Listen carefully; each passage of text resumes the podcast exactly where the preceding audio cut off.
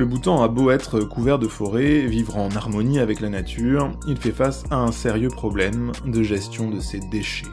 On les retrouve un peu partout. On en ramasse quelques-uns juste après le générique.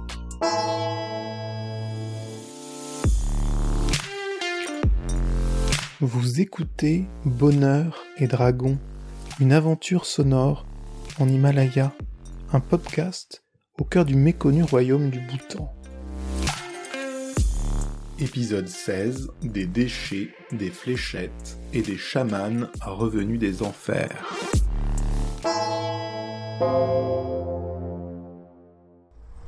Sur les bords de route, sur les sentiers de randonnée, au cœur de certaines forêts, des déchets jonchent le sol, en quantité. Emballages plastiques, canettes de soda, papier. Pendant longtemps, on a préféré ici blâmer les touristes régionaux, notamment indiens. Pourtant, après deux ans de frontières fermées par le Covid, les ordures étaient toujours là. Dans son discours d'ouverture de la dernière session au Parlement, le roi lui-même abordait le sujet en expliquant que la moitié des Bhoutanais ne pouvaient pas continuer à salir le pays pendant que l'autre moitié s'évertuait à le nettoyer.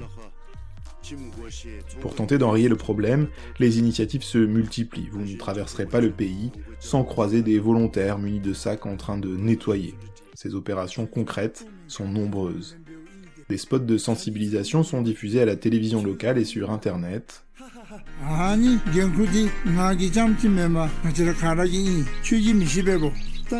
jusqu'à des clips de rap sur le sujet.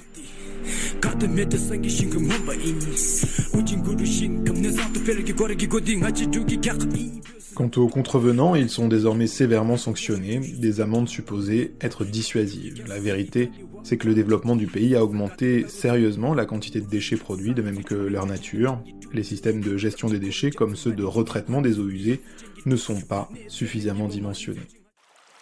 Dans de nombreux villages, les eaux usées filent directement dans la rivière la plus proche. Localement, l'association Clean Bhutan s'est fixé l'objectif de zéro déchet dans la nature en 2030. Elle mise sur des changements de comportement qui, malheureusement, tardent à être visibles. Mais la conscience du problème progresse et des initiatives originales voient le jour. À Bangshio de Watang, de véritables artisans du recyclage ont lancé leur activité. Ici, pas de taille industrielle, Yoro Zangmo récolte quotidiennement des bouteilles en plastique qu'elle transforme en sacs.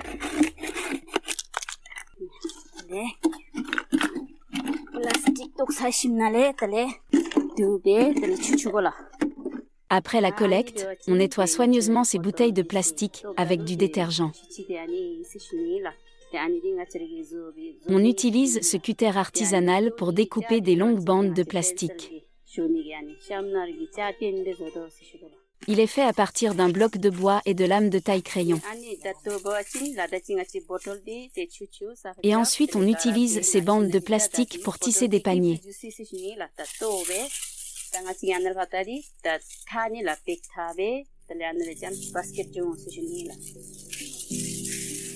Les paniers et les sacs de Yurung Zangmo sont ensuite vendus, autant de déchets réutilisés qui ne finissent plus dans la nature. L'arrivée de la société de consommation au Bhoutan s'est accompagnée de tombereaux d'ordures, mais n'a pas entamé certaines traditions. Comme ces familles qui s'affrontent dans des parties de kourou, c'est un jeu de fléchettes qui se joue en extérieur. On y retrouve l'ambiance des terrains de tir à l'arc avec des danses pour célébrer une victoire ou attaquer le moral de ses adversaires. Mais une des traditions les plus étonnantes ici est à trouver dans le rapport des Bhoutanais à la mort. Un phénomène qui n'effraie personne ici tant il est considéré comme le passage à une nouvelle vie. La mort est omniprésente jusque sur le bord des routes avec ces drôles de petites pyramides faites d'un mélange d'argile et de cendres mortuaires. C'est un des fondements du bouddhisme, l'impermanence, ou comment tout ce qui naît un jour finit par se décomposer. En ayant conscience de cet inéluctable changement, les Bhoutanais seraient plus à même de se focaliser sur ce qui compte vraiment et d'être plus tournés vers les autres.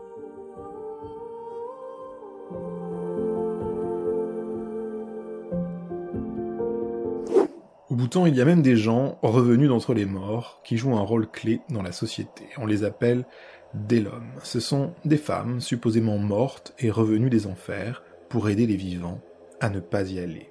Ces pratiques, qui ont tout du chamanisme, coexistent sans difficulté avec le bouddhisme, et pour cause, ce qu'elles pratiquent ne s'oppose pas aux enseignements bouddhistes, bien au contraire. Les habitants vont les voir pour tenter de régler des problèmes familiaux, des conflits de voisinage, de deviner l'avenir. D'autres pour essayer de communiquer avec des aïeux décédés.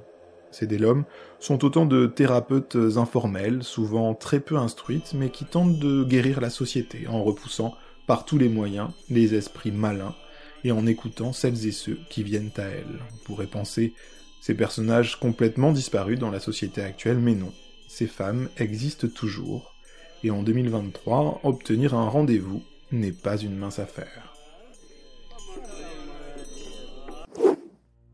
Dans le prochain épisode de Bonheur et Dragon, on continuera de parler de la mort.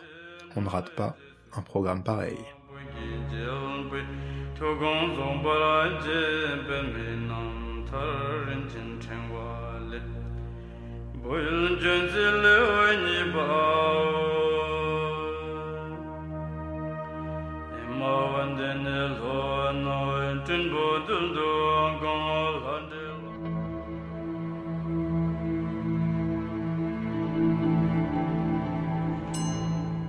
C'était un épisode de Bonheur et Dragon